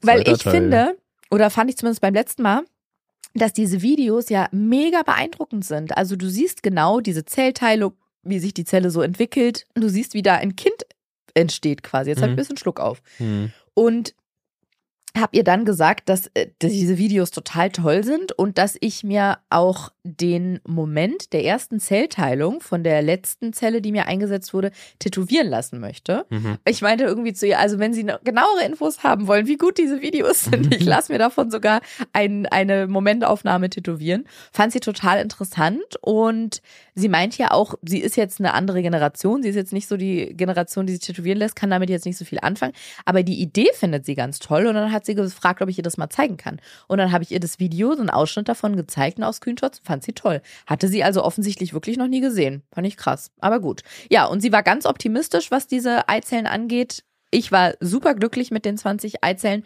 und habe auch da gemerkt, mh, dass das wie so Erleichterung in Etappen ist. Also man, man hofft nicht einfach nur, hoffentlich läuft der ganze IVF-Zyklus gut oder hoffentlich läuft die künstliche Befruchtung gut, sondern erst haben wir gehofft, dass die Stimulation gut läuft. Die lief gut, konnten wir einen Haken hintermachen. Dann haben wir gehofft, dass es viele Eizellen gibt. Das haben wir jetzt geschafft, kann man einen Haken hintermachen. Dann hofft man, dass die Befruchtungsrate gut ist und von denen, die sich haben befruchten lassen, man auch Blastozysten bekommt. Das ist ja, glaube ich, der fünfte Tag der Mhm. Entwicklungsstufe und die, wo man sagt, da kann man die optimalerweise einsetzen. Ja, und habe da gemerkt, krass, es gibt immer so einen nächsten Schritt, so eine nächste Hürde, die man nehmen will. Und, und, dies, und diesmal war es eine Verkettung von positiven Nachrichten. Genau. Ja, war nur mal auch mal in, schön. wie gesagt, Erleichterung in Etappen. Ja, genau. Und dann kam der nächste Morgen, da durfte ich dann im Labor anrufen. Ich war nervös, aber war eigentlich auch ganz optimistisch, weil es sind 20 Eizellen gewesen. Und ich Ja. habe so gedacht, ey, bei 20, die die da rausgenommen haben, klar kann es sein, dass die dann nicht so eine super Qualität haben, weil man sagt ja auch immer, je mehr das ist, desto, ich glaube, weniger qualitativ hochwertig ist, also oder ist die Wahrscheinlichkeit höher, dass die dann nicht so qualitativ hochwertig sind. Aber trotzdem war ich ganz optimistisch, weil ich dachte, ey, bei so einer großen Anzahl. Genau, ist die Biologin da im Labor rangegangen, die wusste auch gleich, um wen es geht, als ich meinen Namen gesagt habe und meinte, dass die neun Eizellen, beziehungsweise was heißt, sie konnten neun Eizellen befruchten, neun Eizellen haben sich befruchten lassen. Mhm. Die haben ja dann deine unter Pussy Power gewonnenen Spermien und meine 20 Eizellen zusammengebracht. Hm? Premium. Premium-Spermien. Mhm. Und am nächsten Morgen, genau, hatten wir dieses Ergebnis. Neun Eizellen waren befruchtet. Und ich war so ein bisschen hin und her gerissen, als sie mir das gesagt hat, ob ich mich jetzt freue oder ob ich es scheiße finde. Weil ich glaube so, dass sich zwei Drittel bis Hälfte oder so befruchten lassen. Das ist ein, wissenschaftlich so ein normaler Stand quasi, Mhm. so ein normaler Schnitt. Jetzt neun ist also Ist die Hälfte. Hälfte. Hm? Ist ja fast Hälfte. fast Hälfte. Die Hälfte von 20 wäre, Achtung, 10 gewesen. Mm. Ja, bitte. Ja, mei, so, i, das. 9 ist jetzt ein bisschen weniger. Ich hatte halt irgendwie, in meinem Kopf war so, wenn man 20 Eizellen gewonnen hat, elf davon haben sich nicht befruchten lassen. Das hat sich so komisch angefühlt. So elf quasi wie für die Tonne produziert. Also in meinem Unterleib für die Tonne produziert. Ja. Fand ich irgendwie in dem Moment so ein bisschen schade. Ich dachte echt, aber Hättest gut. du die aber zusätzlich nicht produziert, wären auch nicht neun. Vielleicht, das stimmt. Und was man auch sagen muss, Hättest niemals neun von neun gehabt. Neun von neun? Ja. Wie neun von Naja, neun? wenn sie nicht 20 rausgeholt hätten, sondern neun, dann hättest Ach du nie. so, also. ja, genau. Das wollte ich auch gerade sagen. Neun befruchtete, also neun befruchtete, das sind neunmal mehr als letztes Mal. Wir hatten letztes Mal drei rausholen können bei der Punktion und nur eine hat sich befruchten Mhm. lassen. Von daher super, genau. Klasse statt Masse, sage ich immer. Wow. So, und dann konnte ich vorgestern am Montag dort anrufen und da waren es, glaube ich, fünf Tage dann insgesamt nach Punktion. Du warst nicht da, du hattest einen Dreh, Mhm. genau, bis zu einem Dreh Pussy geflogen Power 2. bald, Genau. bald in einem Internet near you. in eurer Nähe. Ja. Ganz, ganz nah bei euch. Genau, da konnte ich nochmal anrufen, um dann zu fragen, wie viele Blastozysten es geworden sind. Ich war natürlich wieder ein bisschen aufgeregt, auch weil du nicht da warst, muss ich sagen. Also genau, sonst hat man irgendwie immer noch so ein bisschen Support, wenn man weiß, die Person ist in der Nähe. Ich weiß gar nicht warum, wahrscheinlich um so aufgefangen zu werden oder so. Aber habe dann da angerufen und war ein ganz kleines bisschen enttäuscht, weil es waren zwei Blastozysten. Mhm. Ich glaube, drei wären maximal möglich gewesen, aber ich dachte so, zwei von neun, das ist irgendwie so ein Scheißschnitt, aber die Biologin meinte, nee, das ist ein super Ergebnis und sie würde jetzt mal noch einen Tag abwarten, um zu gucken, ob noch eine nachkommt und am nächsten Tag soll ich einfach wieder anrufen. Genau. Und ich habe danach mit einer Freundin geschrieben, weil es wirklich so ein, die hatte auch eine künstliche Befruchtung oder eine assistierte Befruchtung vor keine Ahnung, zwei Jahren oder so. Und die kennt das Ganze. Ja, das ist die, von der hatte ich schon mal erzählt, die mir ihr T-Shirt mitgegeben hat und meinte, dass es so ein ähm, Aberglaube quasi ist, wenn man das T-Shirt von einer schwangeren Frau trägt, dass es dann bei einem selber auch klappt. Und ja, die meinte dann auch, es ist einfach eine scheiß Achterbahn der Emotionen. So an einem Tag kriegst du irgendwie eine gute Nachricht und am nächsten Tag ist es dann irgendwie wieder scheiße. Und genauso habe ich das auch empfunden beim ersten IVF-Zyklus, drei Wochen Stimulation, mega scheiße. Drei Eizellen konnten punktiert werden, mega scheiße. Eine konnte befruchtet und eingesetzt werden, super. Die ist dann abgegangen, mega scheiße. Im nächsten Zyklus, zwölf Tage Stimulation und viele Follikel sichtbar, mega cool. 20 Eizellen noch punktiert, super cool. Neun davon befruchtet, ja, ist okay. Nur zwei davon Blastozysten, mega scheiße. Also es ist so ein, Mhm. es geht, wenn man das, wenn man so Punkte malen würde auf so einer XY-Kurve und würde dann so ein Graph, so eine Kurve daraus machen, es geht ständig hoch und runter. Und Deswegen der Begriff Achterbahnfahrt. ja, ganz genau. Rollercoaster. ich glaube, dass ich es noch einigermaßen gut handle, quasi, dass ich ganz gut damit klarkomme. Aber es ist trotzdem, ich finde es manchmal krass, wenn ich das dann so quasi auf dem Papier mir angucke, durch was man emotional so alles durchgeht, was man so mitmacht die ganze Zeit. Mhm. Und es läuft ja auch viel unterm Radar. Man arbeitet, also, oder ich arbeite währenddessen ganz normal weiter und dann sich mal so bewusst zu machen, was währenddessen für Prozesse auch so unterbewusst bei einem ablaufen, finde ich dann irgendwie verrückt. Also es ist halt einfach irgendwie eine sehr belastende Situation. Ja, das ist ja auch das ganze Thema dabei, dass es ja nicht nur eine körperlich belastende Situation ist, sondern auch eine emotional belastende Situation. Ja, voll, ja. Und das ist mir manchmal aber ehrlich gesagt im Prozess gar nicht so klar. Und erst wenn ich mir dann bewusst Mhm. mache, was eigentlich in den letzten Wochen und Monaten abgelaufen ist Ja. oder abgegangen ist, merke ich so, oh, das ist ja schon ganz schön viel. Ja, genau. Ja, und dann hatte ich ein äh, Treffen mit einer Freundin, die auch eine lange Kinderwunschgeschichte hinter sich hat. Die geht noch viel länger und ist ehrlich gesagt noch viel, ja, dramatischer, würde ich schon fast sagen, als bei uns. Bei der hat es aber geklappt und die ist im Moment, was ist sie, glaube ich, im sechsten Monat schwanger. Und das war nicht so ein leichtes Gespräch, muss ich sagen, bei unserem Treffen, weil wir kennen uns schon sehr lange, kennen unsere gegenseitigen Geschichten und sie weiß auch von mir, dass es für mich halt ein schwieriges Thema ist, so mit Schwangerschaften umzugehen. Mm, Ich kann, also ich bin ja schon total froh, wenn man drüber spricht in Freundschaften. Und ich kann auch drüber sprechen, das ist mir auch viel lieber, als wie bei der Freundin von mir, wo die Freundschaft daran dann quasi zerbrochen ist, an dem Umgang damit. Deswegen, wenn man drüber spricht, das, da bin ich schon mal irgendwie dankbar für oder finde es gut auf jeden Fall, dass man sich darüber austauscht. Aber nichtsdestotrotz bleibt es einfach für mich ein schwieriges Thema. Und es ist nichts, nur weil ich mit Freundinnen dann offen darüber rede, womit ich so mit Leichtigkeit umgehen kann. Und es ist einfach schwierig für mich, wenn eine Freundin ja, wenn eine Freundin schwanger ist und da ist, wo ich auch seit zweieinhalb Jahren gerne wäre, dann da so locker mit umzugehen und dann nach jedem Arzttermin zu fragen, und hast du ein Ultraschallbild oder da so, ich sag mal so ganz naives Interesse an den Tag zu legen, was Freundinnen zeigen können, die damit vielleicht kein Thema haben und die unvorbelastet sind irgendwie. Genau. Und Sie hat mir dann in dem Gespräch gesagt, dass es für sie aber sehr schwer ist, dass ich mit diesem Schwangerschaftsthema nicht so gut umgehen kann, weil es für sie, kann ich verstehen, ist es ja auch nicht so leicht oder war es auch nicht so leicht mit ihrer Geschichte wiederum und dass das Thema für sie sehr präsent ist und dass es für sie zu einer Freundschaft oder zu einer guten Freundschaft dazugehört, darüber reden zu können und es zu teilen und dass sie nicht so gut, dass sie nicht so weiß, wie, ja, wie gut das geht oder wie gut sie dann noch befreundet sein kann, wenn sie das nicht teilen kann. Und das muss ich sagen, fand ich echt schwierig oder finde ich wirklich schwierig, weil ich verstehe sie total. Ich kann es mir im Moment nur vorstellen. Ich weiß nicht, wie das ist, schwanger zu sein und dann Mhm. das Bedürfnis zu haben, darüber reden zu wollen. Ich habe nur irgendwie so, weiß ich nicht, so, dass ich denke, aber wo und wo ist da mein Anteil quasi? Weil ich bin halt noch mittendrin in dem Prozess und habe es noch nicht geschafft, in Anführungsstrichen. Und ich verstehe sie ja komplett, aber frag mich dann so ein bisschen auch, wo ist das Verständnis für mich, dass man sich dann so in der Mitte trifft oder so? Oder mh, ja, ich weiß gar nicht, wie ich, wie ich das so richtig sagen soll, aber ich verstehe sie, dass sie sagt, sie hat das Bedürfnis, darüber zu sprechen, aber ich denke dann, weiß ich nicht, ob es dann, ob ich dann die Freundin sein muss, mit der man darüber spricht. Das Mhm. ist irgendwie so Naja, mein für sie vielleicht, Gedanke. vielleicht schon, weil ihr das ja quasi teilt, ne? Also auch wenn, auch wenn das bei ihr jetzt schon erfolgreich Ja. war, bist du wahrscheinlich eine, die, die sie noch besser versteht als andere Freundinnen.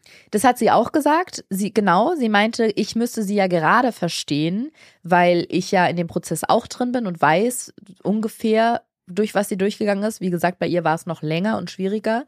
Und das stimmt auch. Es, es ähm, hat mich auch weniger in Anführungsstrichen getroffen. Das klingt jetzt so blöd, dass es bei ihr geklappt hat, weil ich ja wusste, durch was sie durchgegangen ist. Und es ist ja auch nicht so, ich gönn's jeder Freundin, auch Freundinnen, wo die keine Kinderwunschbehandlungen haben. Es ist ja nicht so, dass ich dann sage, oh, du bist ohne Umstände auf natürlichem Weg schwanger geworden, dir gönn ich's nicht oder du hast es nicht verdient. Überhaupt nicht. Aber natürlich habe ich da noch mal mehr Empathie, wenn ich weiß, wo sie durch was sie durch musste. Trotzdem ist es in dem Moment, ich bin ja auch nur ein Mensch. Ich kann mich ja nur bis zu einem gewissen Grad steuern. Und wenn es mir trotzdem weh tut, wenn eine Freundin halt schwanger ist und jetzt ein Babyzimmer einrichtet und Babyklamotten kauft, dann gibt es mir ja trotzdem Stich und dann ist es halt trotzdem Fakt, dass ich es dann nicht schaffe, das hinten anzustellen, meinen Schmerz und meine Trauer und in dem Moment dann einfach mich zu freuen und irgendwie mit Babysachen einzukaufen Mhm. oder auszusuchen. Und ja, das war, also wie gesagt, wir haben ja offen drüber geredet und ich ähm, konnte ihre Sicht ja auch verstehen und finde es ja schon mal gut, dass wir überhaupt so darüber sprechen können. Aber mh, da werden natürlich dann nochmal ganz ne- neue Anforderungen so an mich gestellt. Und ich muss auch sagen, ich habe noch eine andere Freundin, die tatsächlich komplett ohne Kinderwunschbehandlung auf ganz natürlichem Wege schwanger geworden ist, mehrere Kinder schon hat und die mir auch vor einer Weile gesagt hat, dass sie irgendwie den Gedanken schwierig findet, dass sie sich bei ihrer Schwangerschaft jetzt, sie ist auch aktuell schwanger, sich total zurückhält und gar nicht mit mir so darüber spricht oder ganz wenig mit mir darüber spricht aus Rücksicht, aber die sich ziemlich sicher ist, dass sobald es bei mir geklappt hat, da das Thema Schwangerschaft ja dann gar kein Problem mehr ist und man dann offen drüber reden kann.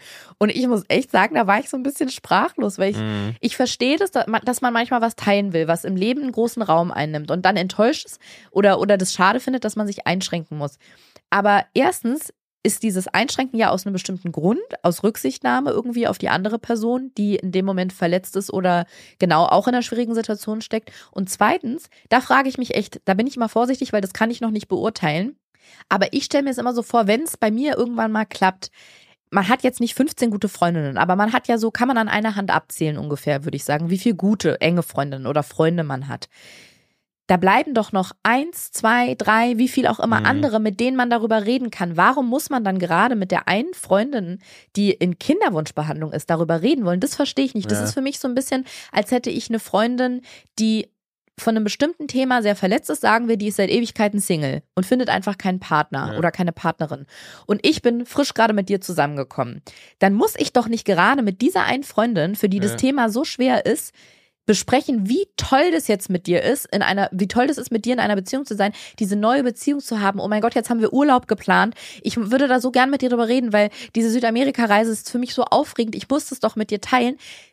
Ich habe da irgendwie im Moment, muss ich zugeben, wenig Verständnis für, weil ich denke, hä, kann man sich da nicht dann irgendwie zurücknehmen oder sagen, okay, ich möchte da unbedingt drüber sprechen, ich möchte diese Freude teilen, verstehe ich. Ich mache es mit einer anderen Freundin und nicht gerade mit der, die seit zehn Jahren oder seit drei Jahren Single ist und total traurig ist und auch endlich jemanden finden will. Es ist allgemein dieses Thema Rücksicht und Empathie mit Betroffenen quasi. Also das gibt's ja in, in, in groß und in klein thematisch gesehen.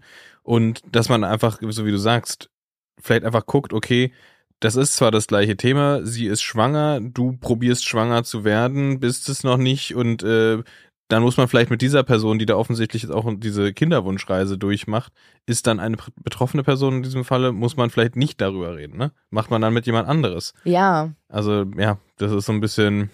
Und auch ehrlich Feingefühl. gesagt, dieses zu sagen, ja, irgendwie finde ich den Gedanken so ein bisschen blöd, ich muss mich jetzt so zurücknehmen, darf über meine Schwangerschaft, habe ich das Gefühl, ich kann über meine Schwangerschaft jetzt gar nicht so richtig mit dir reden, aber so nach so ein bisschen zynisch, so nach dem Motto, ich wette, wenn du dann schwanger Mhm. bist, dann, dann reden wir darüber plötzlich und dann ist das Thema gar kein Tabuthema, wo ich mir fast schon denke, hä, aber das ist doch logisch. Also wenn jemand ein Thema hat, was die Person zutiefst verletzt oder traumatisiert oder wie auch immer und dieses Thema dann irgendwann kein Thema mehr ist oder das Trauma ist aufgelöst oder wie auch immer. Und bei mir ist es dann der Fall, wenn diese Kinderwunschbehandlung endlich mal erfolgreich war und abgeschlossen ist, dass dann das Thema nicht mehr negativ besetzt ist und man dann darüber reden kann.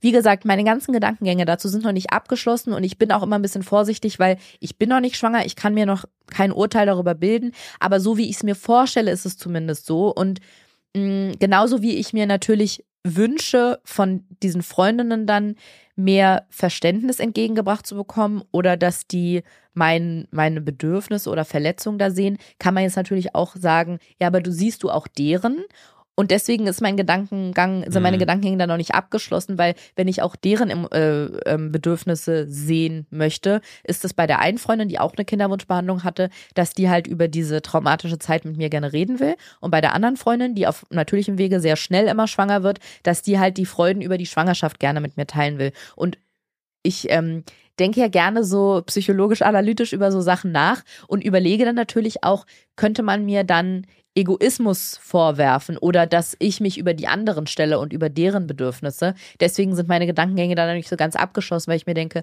ah, dann findet da ja offensichtlich eine Gewichtung statt, dass ich sage, meins ist aber wichtiger als das von denen.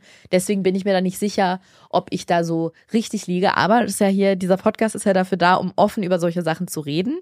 Und genau, ich wollte es einfach nur ansprechen, weil das diese Woche stattgefunden hat und nicht, weil ich irgendjemand verurteilen will, sondern ja, das sind halt auch wieder so Situationen, mit denen man konfrontiert ist, Mhm. wenn man in so einer Behandlung drin steckt. Genau. Dafür gab es aber auch schöne News. Denn ich habe eine Tätowiererin gefunden für mein Mhm. Eizell-Tattoo, da, Mhm. durch dich quasi. Mhm. Du hast, glaube ich, einen Kumpel gefragt, oder? Ja, das Genau. habe ich gemacht. Das hast du gemacht. Du hast einen Kumpel gefragt, der hat mir eine empfohlen.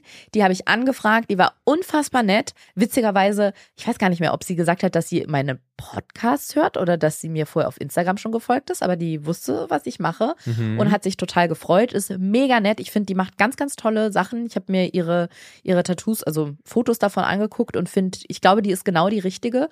Und der habe ich Screenshots von diesem Timelapse-Video geschickt von der ersten Eizelle und die zeichnet jetzt gerade Entwürfe und dann kann ich mir da was aussuchen. Ja. Ich habe ihr schon gesagt, dass ich es gerne abstrakt hätte. Also so abstrakt, dass ich glaube, nur ich oder wir wissen, was es ist, dass Mhm. eine außenstehende Person das gar nicht unbedingt erkennt, aber so eindeutig, dass man vor allem sieht, dass es genau diese Eizelle ist. Mhm. So ungefähr lautete der Arbeitsauftrag. Ich habe Ja. ihr Screenshots von Pussy Power geschickt. Wow, Und die malt will ein für große, will ein großes Backpiece. Ach so, und genau, es gab ja noch eine gute Nachricht. Ich habe dann noch mal, durfte dann nochmal im Labor anrufen, um nach dem finalen Ergebnis zu fragen. Und es ist tatsächlich noch eine Blastozyste nachgekommen. So. Das war so eine richtige nachgelagerte Freude nochmal. Siehst du, sag ich doch, ist eine tolle, positive Ja, Folge. nee, ist es ja auch. Da habe ich dir von Anfang an recht gegeben. Nur zu dem. Moment war ich so ein bisschen enttäuscht, weil ich dachte, was? Weißt du, in meinem Kopf war einfach die Rechnung 20 Eizellen punktiert, zwei Blastozysten. Da habe ich so, war, kam, also passte irgendwie einfach nicht. Und ich bin ja durch meine Recherchen und ja, ich meine damit googeln, sehr gut informiert. Deswegen wusste ich bei dem Telefonat auch gleich, dass man nach der Einordnung fragen kann, Mhm. weil die werden in Quality, oder was? Quasi, genau. Und die waren 4AB, 4AC und die Nachzüglerzelle war eine 4BB. Ich glaube, dass 4AA, nee, es geht, glaube ich, sogar noch höher, da bin ich mir gerade nicht sicher, ob es auch noch fünf quasi geben würde. Weiß ich nicht. Sie hat auf jeden Fall gesagt, das ist ein super Ergebnis. Wir haben jetzt drei tolle Blastozysten. Wo stellen die einem ja frei, ob man sich zwei einsetzen lassen möchte oder nicht. Und dann kann man eine oder zwei halt einfrieren.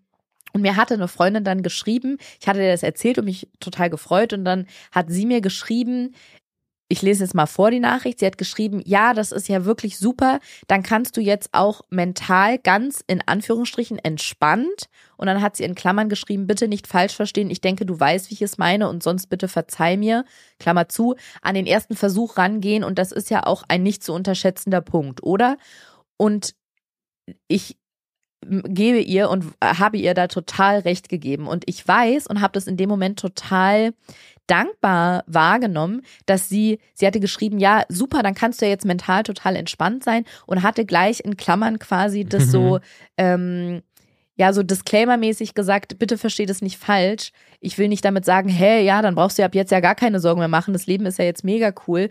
Und ich habe das so konnte das so wertschätzen in dem Moment, Mhm. dass sie sich so eine Gedanken macht. Und ich habe das gar nicht blöd aufgenommen, dieses Wort entspannt, dass ich so dachte, ja, du hast leicht reden. Also die hat gar nichts mit Kindern zu tun tatsächlich. Die hat keine Kinder und die kriegt, glaube ich, auch erstmal keine. Also will damit nur sagen, die ist in dem äh, Thema selber nicht persönlich involviert. Aber zu spüren in dem Moment, dass sie so eine Empathie aufbringt und sicher gehen will, dass ich das Wort entspannt jetzt nicht in den falschen Hals kriege, das hat ja so sowas, ähm, so wie bei meiner Freundin Lisa, die mich angerufen hat und mir gesagt hat, vor wann auch immer das war, vor einem halben Jahr oder so, die mir gesagt hat, dass sie probiert, schwanger zu werden. Einfach Hm. zu merken dann in dem Moment, die Person macht sich Gedanken und denkt halt mit und versucht, mir, mich nicht zu verletzen oder mich nicht vor vollendete Tatsachen zu stellen oder in dem Fall die Freundin mir nicht das Gefühl zu geben, dass sie das jetzt so runterspielt und sagt, hä, dann ist doch jetzt mega entspannt, jetzt brauchst du ja gar keine Angst mehr zu haben. Ja. Ja, und ich, ich habe es aber gar nicht blöd aufgefasst und konnte ihr total recht geben, weil ich meinte, ja, vor allem nach diesem letzten IVF-Zyklus mit diesem scheiß Ergebnis ist es natürlich mega, drei Blastozysten zu haben und irgendwie so ein super Ja. Verlauf. Also in diesem Zyklus ist ja bis zum jetzigen Zeitpunkt zumindest wirklich alles glatt und nach. Plan gelaufen. Richtig toll. Genau. Und als nächstes steht ein Monat Pause an, beziehungsweise jetzt sind es noch so zwei bis drei Wochen. Jetzt hatte die Ärztin ja gesagt, dass sie um eine Überstimulation zu verhindern, wir einen Zyklus aussetzen sollen. Ich habe auch heute mit ihr telefoniert, wo wir besprochen haben, wie wir weitermachen. Und genau, wir setzen wie vereinbart einen Zyklus aus und gucken dann mit Ultraschalluntersuchungen ganz genau, ich glaube, alle paar Tage geht man dann dahin, wie weit der Zyklus jeweils ist. Nächste Woche habe ich schon den ersten Ultraschalltermin und sie meinte, dann hangeln wir uns so von Termin zu Termin. Dann guckt sie halt immer nach, wie sehen die Eizellen aus, weil, das wusste ich vorher auch nicht, man guckt dann quasi, wie ist die Gebärmutterschleimhaut aufgebaut und so weiter, löst dann, wie beim letzten Mal auch, den Eisprung aus und dann findet der Transfer statt. Und nächste Woche ist der erste Ultraschall und da gucken wir, wie es läuft. Aufregend. Und ich würde sagen, dann schauen wir mal, was wird, was wird. Was wird? Was wird? Immer zweimal? Oh Gott, Bene, sag mir bitte jetzt nicht, dass du das nicht kennst. Was wird? Was wird? Das ist nicht dein Ernst. Warte, ich probiere es rauszufinden. Was wird? Nein, Was wird? nein, Was Nein. wird? nein. Müsste es nicht was wird, das wird heißen? Was wird? Ich bin geschockt. Leute, ich suche euch, also Wird? ich hoffe. Wird, 25 wie, wie, wie die, wie wird oder wie die Schrauben Wow, wird? wow, wow. Ich hoffe, dass mindestens bei allem anderen höre ich sonst auf mit dem Podcast. 85 Prozent von euch wissen, was mit was wird, was wird gemeint ist. Was wird, was wird? Das Oh. ist ein Liedtext Nein, von du bist also Peter Boomer, Fox. Boomeriger. Gibt es ein Adjektiv für Boomer? Boomerig? Boomerang. Boomeranger als du kann man gerade nicht sein. Was wird, was Wenn dieser wird? Podcast rauskommt und es gibt sowas wie Shownotes, ich gucke gleich, ob ich das als Videos als Video finde. Und wenn dieser Podcast erscheint und es auf einem Medium stattfindet, wo man Shownotes hat, dann guckt gerne in die Shownotes rein. Ich werde euch das Video da reinschmeißen und werde jetzt vor Scham einschlafen gleich einfach. Was wird, was wird? Hey Leute, in dem Sinne, Nee. was wird, was wird? Einer sagt es und der andere sagt es nochmal. Ich zeig dir das gleich. Wir machen das jetzt so. Wir sagen, ich mach das erste und du, nee, du machst, ich mach das erste und du das zweite, okay? Hm. Also Leute, vielen Dank, dass ihr bis hierhin dabei wart und in diesem Sinne schauen wir mal, was wird. Was wird?